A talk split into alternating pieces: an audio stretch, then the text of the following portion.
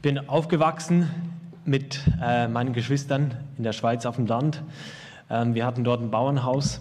Äh, keine Tiere jetzt in diesem Sinne, wie man es auf dem Bauernhof hat, aber auch einige Katzen, also unzählige Katzen und äh, ähm, Papagei und Hund und so weiter. Ähm, wenn man sich das so vorstellt, dann da ist viel zu tun. Da war viel zu tun. Ähm, jeder von uns musste irgendwo ein bisschen mit anpacken. Beide Elternteile haben auch gearbeitet. Also ist auch viel Arbeit auf uns zurückgefallen. Und wie ihr es vielleicht kennt, ähm, so einem Teenageralter oder auch davor hat man nicht immer so Bock, irgendwas zu machen. Keine Ahnung, das äh, ist aber jetzt für mich auch immer noch so. nicht alles macht immer Spaß. Und dann äh, wurde, wurde einem so einen bestimmten Job zugeteilt. Man musste das machen. Und ich hatte einfach so die Angewohnheit, immer irgendwelche Ausreden zu erfinden, damit ich das jetzt gerade nicht tun muss oder so. Mal musste ich aufs Klo oder mal musste ich zu einem Freund, keine Ahnung. Ja, was man halt so erfindet. Ähm, und ähm, ja, ich habe das dann so mit Widerwillen einfach getan und ähm, erledigt, nachdem man 20 Mal erinnert wurde daran. Später dann so ein bisschen, zwei Jahre danach, wurde ich auch ein bisschen reifer irgendwann mal, ja. Ähm, hatte so mit Gott auch meine ersten Erfahrungen gemacht und habe einfach gemerkt, was meine Eltern eigentlich alles für mich tun.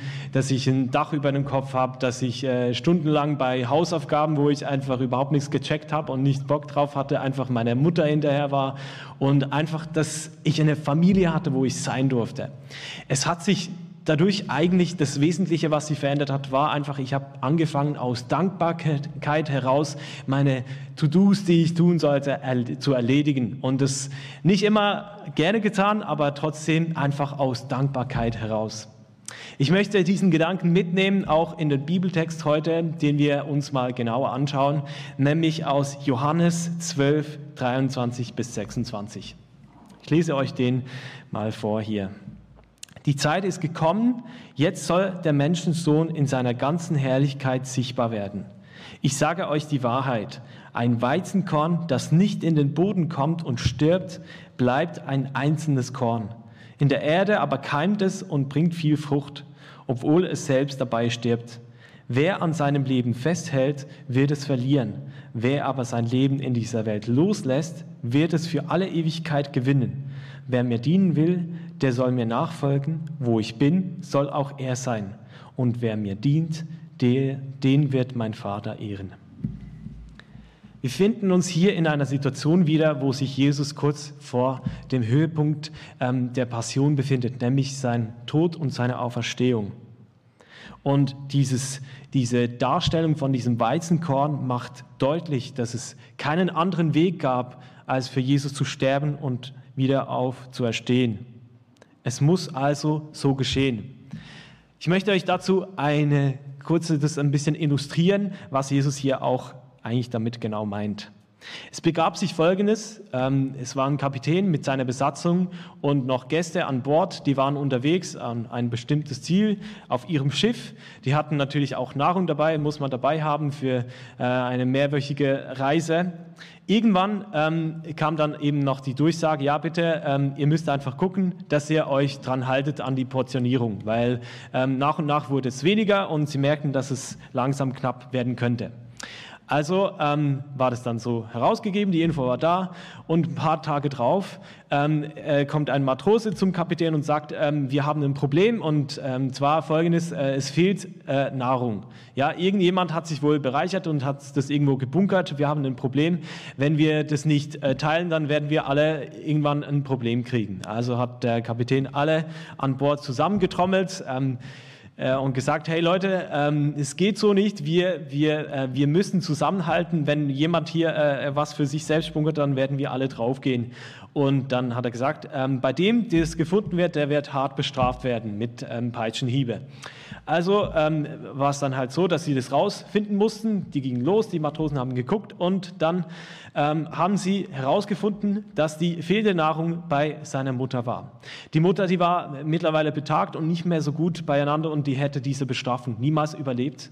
Aber wie es halt ist, dieser Kapitän, der musste auch durchsetzen, was er gesagt hat, weil sonst würde er unglaubwürdig rüberkommen. Also er hatte das Problem, zum einen wollte er seine Mutter natürlich nicht bestrafen, aber er musste es tun, weil sonst ähm, was auch immer passieren hätte können, dass die Leute dann ähm, ja, ihn nicht ernst genommen hätten.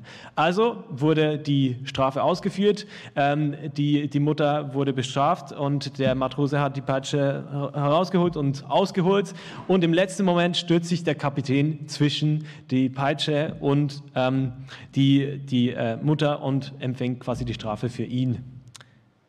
So ähnlich kann man sich wahrscheinlich ähm, den Tod Jesus verstehen. Also er trägt alles, was auf dich und mich hätte zukommen sollen. Weil Jesus diese Strafe getragen hat, kommt sie eben nicht länger auf dich zurück. Durch seinen Tod und seine Auferstehung wird unsere Schuld, die eigentlich uns hätte treffen sollen, beglichen. Und wenn man das jetzt gerade mal so hört, wir befinden uns mitten in der Passionszeit, dann ist es vielleicht nichts Neues, aber wir wollen uns jetzt einen Moment einfach mal Zeit nehmen, jeder für sich. Ich ermutige euch dazu auch, dass ihr kurz die Augen schließt und denkt einfach mal darüber nach, welche Situation, wo habe ich erlebt, dass Gott diese Schuld, die eigentlich auf mich zurück hätte kommen sollen, getragen hat. Wir wollen uns jetzt einfach äh, eine Minute Zeit nehmen dazu und ähm, genau, schließt die Augen und kommt vor Gott dabei.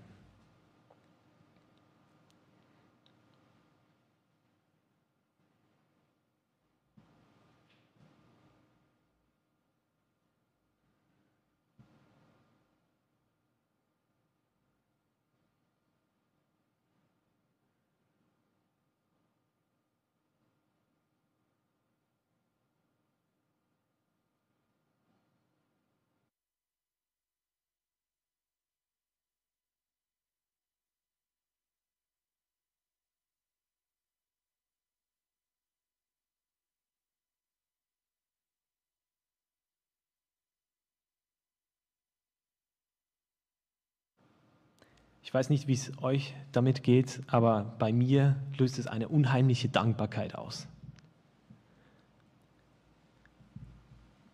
Gott hat die Strafe, die für mich gedacht wäre, gewesen wäre, dass ich dafür bestraft hätte, hätte sollen, getragen. Und Jesus sagt einmal zu seinen Jüngern folgendes, niemand liebt seine Freunde mehr als der, der sein Leben für sie hergibt der Tod und die Auferstehung Jesu, das ist der ultimative Freundschaftsbeweis, Liebesbeweis für dich, dass, dass er sich hingibt für dich, damit ähm, wir in diese Freundschaft reinkommen können. Das Krasse dabei ist, diese Freundschaft, die kann sich niemand verdienen. Das, man kann Gott nicht die, die Freundschaft erzwingen, sondern er schenkt sie dir. Es ist eine Einladung, die du an, annehmen kannst. Die Frage ist jetzt, wie beantwortest du diese Einladung? Vielleicht ähm, hast du dir darüber noch gar nie Gedanken gemacht, ob ich jetzt ein Freund von Gott werden will oder nicht. Und vielleicht hast du dir schon mal darüber nachgedacht äh, gemacht und gesagt, ja doch, das will ich eigentlich. Und wenn wir jetzt mal davon ausgehen, es ist so, dass du diese Freundschaft annehmen möchtest oder das bereits getan hast, dann bist du befreit von dieser Strafe. Diese Strafe kommt nicht länger auf dich zurück, sondern du darfst jetzt in der Freiheit leben, in dieser Freundschaft, die Gott dir anbietet.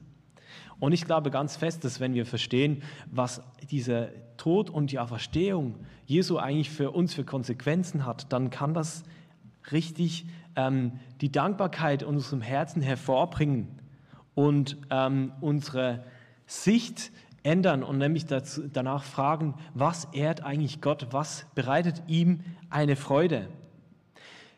Hierzu möchte ich jetzt nicht tiefer reingehen, was das alles ist, weil dazu hatten wir die letzten Wochen Predigten gehört, zum einen von Thilo Bartke, der darüber gesprochen hat, was, was, ähm, was es heißt, im Licht zu leben. Er hat gesagt, dass, dass wenn wir im Licht leben, dass wir Gott Freude bringen.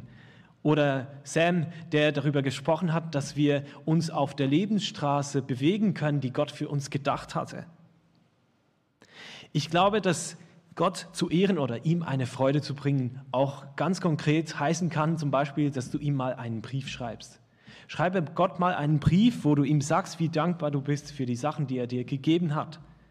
Oder frage ihn einfach mal, ähm, wie, wie siehst du mich eigentlich? Und dann, wenn du erkennen kannst, wie Gott dich sieht, nämlich als ähm, vergeben und dass du sein Freund bist, dass du dann Dankbarkeit zeigst. Oder das kann auch bedeuten, dass du deinem Nachbar mal ähm, eine nette Karte vor die Tür legst, der dich immer nervt. Oder mal ähm, ja, für, für deine Mutter mal wieder was erledigst, nämlich den Müll rausbringen oder die Hausaufgaben mal pünktlich machen. Das kann alles Dinge sein, die Gott Freude bereiten. Und ähm, wenn wir darüber nachdenken, was Gott ehrt, glaube ich, es kann man auch noch ein anderes Bild verwenden, nämlich ein Perpetuum mobile. Das habt ihr jetzt vielleicht schon mal gehört und vielleicht noch nicht. Ich erkläre es kurz. Also, so wie ich das verstehe, ist es im Prinzip eine Energie oder eine Kraftwirkung, die auf etwas einwirkt und dann bewegt sich das. Und das braucht keine weitere Einwirkung, weil das bewegt sich immer weiter. Natürlich gibt es das jetzt in diesem Sinne nicht, aber es ist ich würde behaupten, es ist ähnlich auch ähm, mit dieser Dankbarkeit Gott, Gott gegenüber. Dass deine Dankbarkeit Gott gegenüber zu einem Motor werden kann, mit deinem Handeln Gott eigentlich eine Freude zu bereiten. Und wenn wir danach fragen, dann, dann beginnt es zu, sich zu bewegen.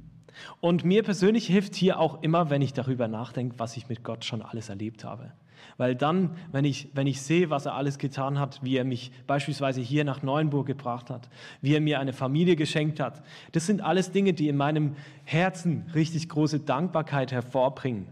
Deswegen als kleine Aufgabe, wenn ihr nachher rauslauft aus der Gemeinde, aus der Kirche, fragt jemanden, hey, was hast du schon mit Gott erlebt? Und ich würde behaupten, bei jedem von euch werdet, werdet ihr so richtig merken, boah, ich werde richtig dankbar und, und das wird diesen Motor antreiben.